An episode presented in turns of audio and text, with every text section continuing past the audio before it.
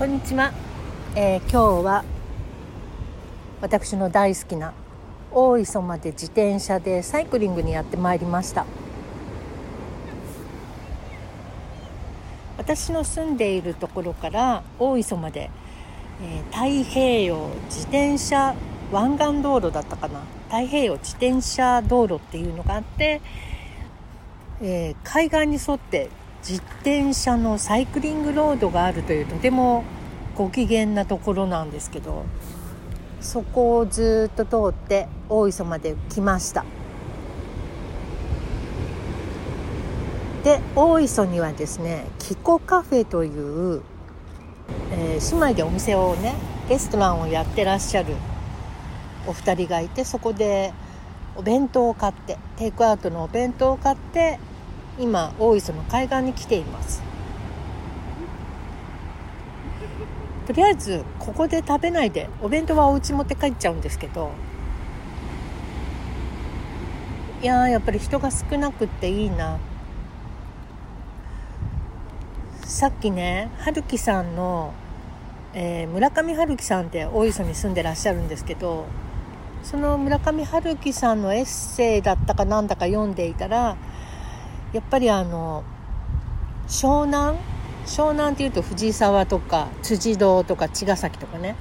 あの辺なんだけど結構車が混んでたりして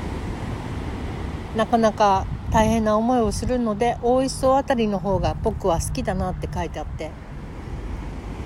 確かに私もそんな感じがします。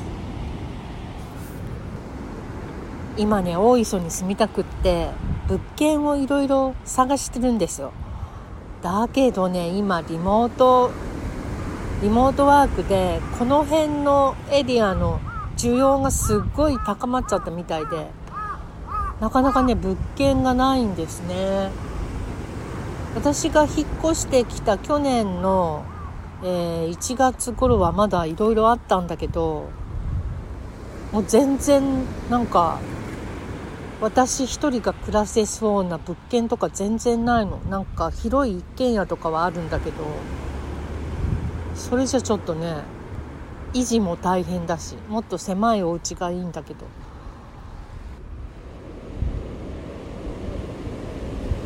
はい。波の音聞こえるかな？結構もう波の近所にいるんだけど。昨日ですね、電子書籍の出版のお客様と、えー、Zoom でお話ししてたんですけど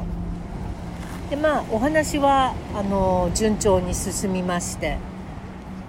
一旦電話を切ってからその後 LINE の交換しましょうということであの今後のお話は LINE でやりましょうねっていうことで LINE の交換したんですね。でその方そのお客様が少々お耳の不自由な方なので結構 LINE でお話しする方がスムーズみたいな感じのこともおっしゃっていたのででそこでいろいろお話ししてたんですけど Zoom でお話ししてたよりもなんだかスムーズにいろいろお話ができてでなんとその方がいっぱいイラストを描いてらっしゃる方だということが分かったんですね。えでどんな作品描いてらっしゃるんですか？見せてくださいなんて言って見せてもらっていたらとっても素敵な絵がそこにはいっぱい描かれていてこの人すごいイラストレーターさんなんだなってすぐ分かったんですね。でそこでもしかして電子書籍の表紙の仕事とかしませんか？みたいなお話を持ちかけたらあ全然やりたいですみたいに盛り上がっちゃって。で結局その方の電子書籍の表紙ももちろんご本人に書いていただくことになり。で今お話を進めている方の、えー、表紙もぜひその方にっていうことにトントン拍子でお話が進んでなんだかこういう予定外のことが起きるのが面白いなっていつも思いますね。えー、昨日お話ししてる時ももうその時はあのその方の出版のお話をきちんと進めるっていうことで頭がいっぱいだったんですけどまさか表紙のこのイラストレーターさんがこんなところにいらっしゃるなんて見つけることができるなんてねそれも素敵な絵だったので出会いって素晴らしいってまた思っちゃいました。こういうことが結構時々起きるんですよね。なんて言うんだっけ？ラビアンローズじゃなくてコインシデントでもなくて。セレンディピティだなと思いますねこれもやっぱり。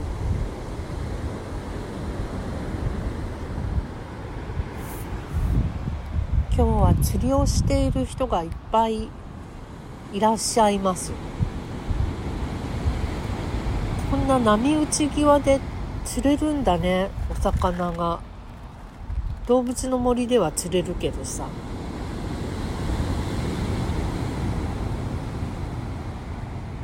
はいということで海岸からちょっとお届けしてみました。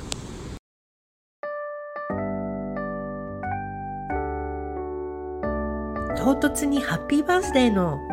曲が流れていますが私の誕生日は8月です。仲のいいお友達がですね先日お誕生日を迎えましてこの話したんだっけ？そうこのね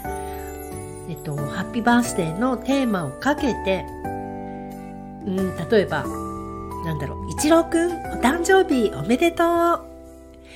一郎くんとは小学校の頃からのお友達だけどこれからもずっとよろしくね。お誕生日おめでとうございます。みたいな感じでメッセージを吹き込んで LINE で送りました。結構ね喜んでくれていたみたい。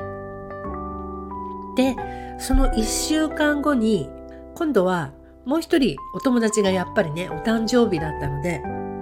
これはいいやと思って。またそのお友達にもこの音声メッセージをね BGM 付きで送ってみたらやっぱり結構喜んでくれたみたいなのでこれはおすすめしますよ皆さん。このね BGM はどこにあったんだっけな。ハッピーバースデーフリー素材で検索すると出てくるのでそこから使いました。でねさっきはじめ社長の YouTube 見てたら同じ曲が使われてたの。はじめ社長って2月14日がお誕生日なのよね。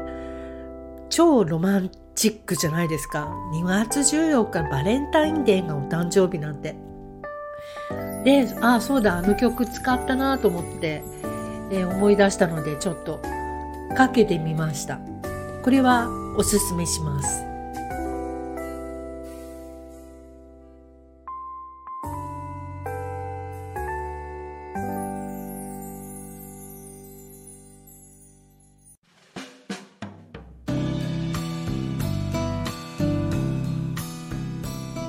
ですね J-WAVE をよく聞いてるんですね。J-WAVE は私は結婚した頃ですねよく聞いてたんですね。お料理がすごく苦手だったので朝早くに起きてあの時間をかけないとご飯が作れないという まあ揚げ膳据え膳の生活をしていたのでそんな感じだったんですけどその頃に J-WAVE を聞きながらよくご飯作ってたなって思い出しました。でその頃の DJ はジョン・カビラさんでしたね「え、Good Morning Tokyo」という番組をずっとジョン・カビラさんが担当されていてでそのナビゲーターさんの一人だったかそれとも他の番組だったかクリス智子さんという方が結構ねいつも素敵な声でいらっしゃってこの人素敵だなって思ってたのを覚えてますね。で今回 JWAVE を久しぶりに聞いたらクリス智子さんがお話ししている番組があって相変わらず素敵な声でやっぱりね声が笑って微笑んでる感じがすごく伝わってくるのね声聞いてるだけで。でそれは素敵なので見習いたいなとは思ってるところなんですが少しずつ頑張っていきたいと思います。さて今日はですね苦言を一つ呈したいと思っておりましてあのね最近2人の方が連続で同じ現象があったんですけど何て言うんだろうな。お願い事を人に頼む場合にねメッセージでメールで頼む場合に自分の言いたいことがドワーッすっごい長文で書いてあってお願いされてくるんですよ。でしかもでそれで、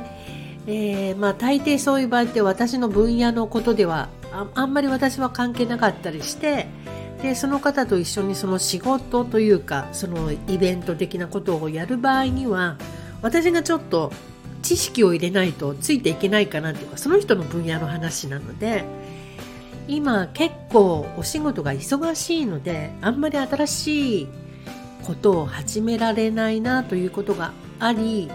でその方のちょっと長文の手紙の書き方が引くものがあるというか一緒に何かやるにはちょっとどうなのかなって思っちゃったのねそのメールの書き方を見て。であの私はこんなこともやっててこんなこともやってるんですけどとにかくあの忙しいのでちょっとできないかもしれないです。あの頑張ってくださいみたいにお返事したんですね。やんわりと遠回しに。そしたらなんか断ってるにもかかわらずもう一度プッシュしてくるわけですよ。でしかも私がメールに書いていたあのいくつかの共通点と思えることを乗っけておいたんですけどそのことには一切触れずにね自分の言いたいことだけ書いてきたというか。もうその時点であこの人コミュニケーション取れない人だなって思ったのでもうそこから返信してないんですけど年齢的には40代ぐらいの男性の方です。ああいう方だと一緒にお仕事してもなかなかうまくいかないんじゃないかなって思いますね。でそれと同じことがやっぱりうんあの方は多分50代だと思うんですけど男性の方で同じことがありました。ご自分の言いたいことがドワーッとそれはちょっと度を超えるほど長いメールで書いてあってで私がそれに対して返信した時にいくつか近況を書いたりなんなんかねこう共通の話題になりそうなことも出しているんですけどまたそれの返信に対しては一切、えー、返信は一切なくまた自分の言いたいことだけいっぱい書いてあってでしかもそれはその人のお願いを私が時間を割いて聞くみたいな形だったのでいやそれは有料メニューですねって言いたくなっちゃうほどちょっとね鈍感というか男の人ってどうしてこうなのよっていうことが2回続けてありました。もちろんそんな人ばっかりじゃないですけどね。あのちゃんとこちらの意見も聞いて話をうまいこと展開させていってくれる方の方が大多数だとは思いますが時々そういうわけのわからない人がいてちょっと悲しくなってしまう出来事がありました。やっぱりそういう方とはこの先も一緒に何かやっていこうかなっていうことは到底思えないしあれですよね。そこでジエンドな感じですよね。まあ得てして男性の方にそういう鈍感な感じの人は多いのかなって思います。逆に女性の方だとなんだろうなやっぱりマウントしてくるとか遠回しの嫌味言っちゃうとか皮肉とかね。あれは無意識にやってるのかなとも思いますけどこの前そういう方がいらっしゃって。それなのに私と仲良くしたいってどういうことなんだろうってちょっと思って怖くって。その人とも距離を置いちゃったんですけど。なかなかねあの難しいですよね。そういうそういう人とは友達にはなれないかななんてちょっと思ったりもしますが私が結構狭いのかしら許容範囲っていうのが。いやいやそんなことはないと思います。いろんな人が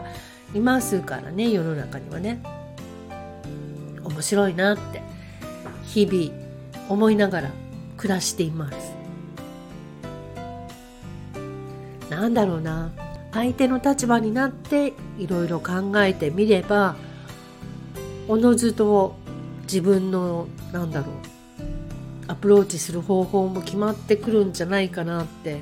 思ったりします。はいというわけで今日は海へ行って気分が良かったので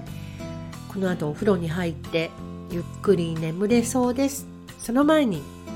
セックスザ・シティを見ようかなもう一回今ねお友達から借りてずっと見てるんですけどサマンサみたいになりたいとはあんまり思わないですけどサマンサが友達だったらいいなっていうのとキャリーはちょっとなんか痛いところもあるけど可愛いなって思いますねいつも。ただどうしてビッグみたいな男がいいのかよくわかんないです。私はやっぱりサマンサの彼のスミスが好きかな。スミスとあと、えー、ミランダの旦那さんのスティーブンね。あの二人。ああとあのなんだっけもう一人。ハゲのだんハゲの弁護士いるじゃない。あ名前が出てこない。あの可愛いもう一人のさキャリーでもなくミランダでもなくサマンサでもなくもう一人の。あの人の旦那さん。ハゲの旦那さんも結構好きです。すごい優しいんだもん。そうそんなわけでにわか SATC ブームが私の中で来てますが訳あってシーズン6から見てしまっているので1位からまた見直したいと思います。はいということで、えー、今日はこの辺で終わり。